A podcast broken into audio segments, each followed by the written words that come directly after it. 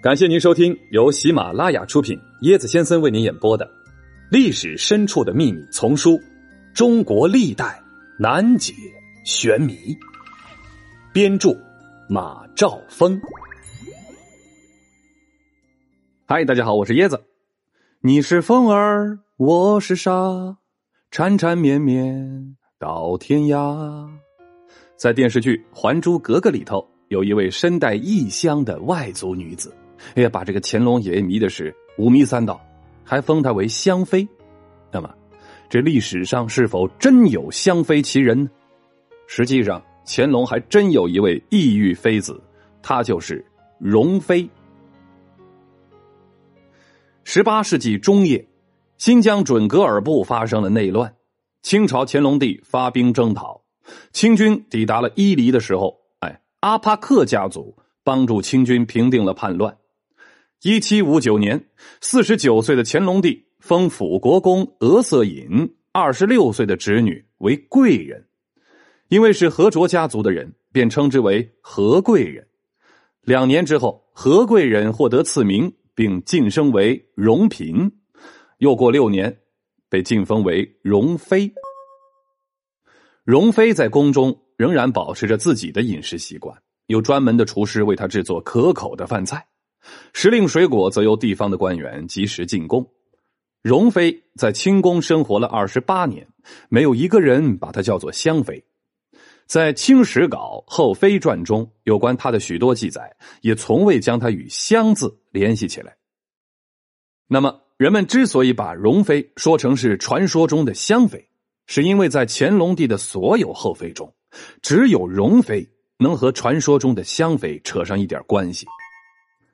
历史学家认为，香妃只是人们给风流皇帝乾隆编造出来的故事，而并非真实的历史人物，是追求好奇的人根据容妃的籍贯身世创作的。嗯，是人们猎奇心理的一种表现。有人认为啊，香妃旋风的源头是由香妃像引起的，您可以百度一下。在社会上流传最为广泛的一幅香妃像，是由郎世宁所画的，叫《冰溪于亲》。冰呢，就是冰块的冰；嬉嬉戏的嬉，娱乐的娱，呃，亲人的亲。冰嬉于亲，这画中呢是乾隆皇帝与皇太后在真帐中观看冰上嬉戏的场面啊。他们也看这个冬奥会，远处有三个骑马的女子，而前头的骑马者传说就是香妃。一九七九年十月，河北遵化的清东陵正在进行古建筑的维修。一名工人在经过一座皇妃墓时，突然发现了地面上的一个大洞，这雨水正沿着这个洞往一座地宫里流淌。由于地宫已经进水塌陷了，文物部门马上决定对墓穴进行抢救性的发掘。这个因为漏雨而坍塌的墓穴，埋葬的就是容妃。文物专家们在地宫里只发现了遗骨，而没有发现头颅。当时人们就有一种想法呀，是不是他的头颅葬到新疆了？之所以有这样的疑问，是因为在新疆喀什也有一座墓葬，被人们称为香妃墓。在新疆喀什市郊的一座墓地中，安葬着阿帕克霍加家族的五代，共七十二人。据史料记载，这座墓地是阿帕克霍加为他的父亲修建的。主墓室在陵园东部，是整个建筑群的主体建筑。外面呢，全部是由绿色琉璃砖贴面，并夹杂一些会有各色图案和花纹的黄色或蓝色的瓷砖，显得格外的富丽堂皇、庄严肃穆。陵墓里头一个并不起眼的角落，有一个墓堆，安葬着传说中的香妃。有人认为，喀什的香妃墓是香妃的衣冠冢。是这里的人们为了怀念自己的亲人而做的这个衣冠冢。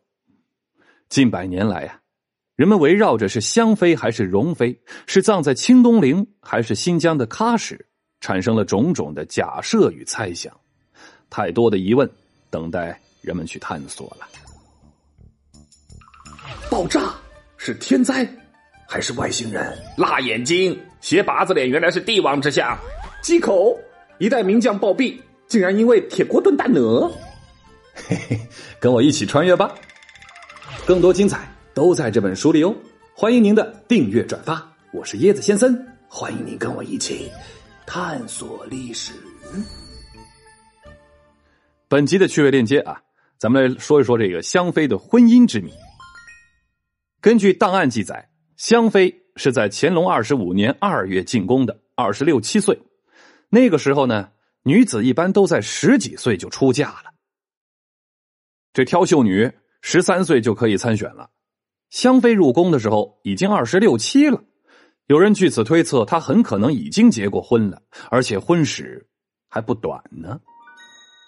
那么，如果香妃入宫前已经结过婚，那她之前的丈夫是谁呢？这次入宫是因为丈夫死了，还是离婚了？如果是离婚，离婚的原因是什么呢？以前是什么时候结的婚呢？都无从得知了。香妃呢？也有可能在入宫前没有结过婚。那个年代虽然盛行早婚，但个别晚婚的也不是没有。当年这个叶赫部的首领步阳谷的妹妹，风姿绰约，聪慧柔顺，是有名的美貌佳人。香妃会不会也属于这种情况呢？这个谜团恐怕真的难以解开了。啊，估计啊，琼瑶奶奶也是因为这个谜团去创作的。你是风儿。我是沙。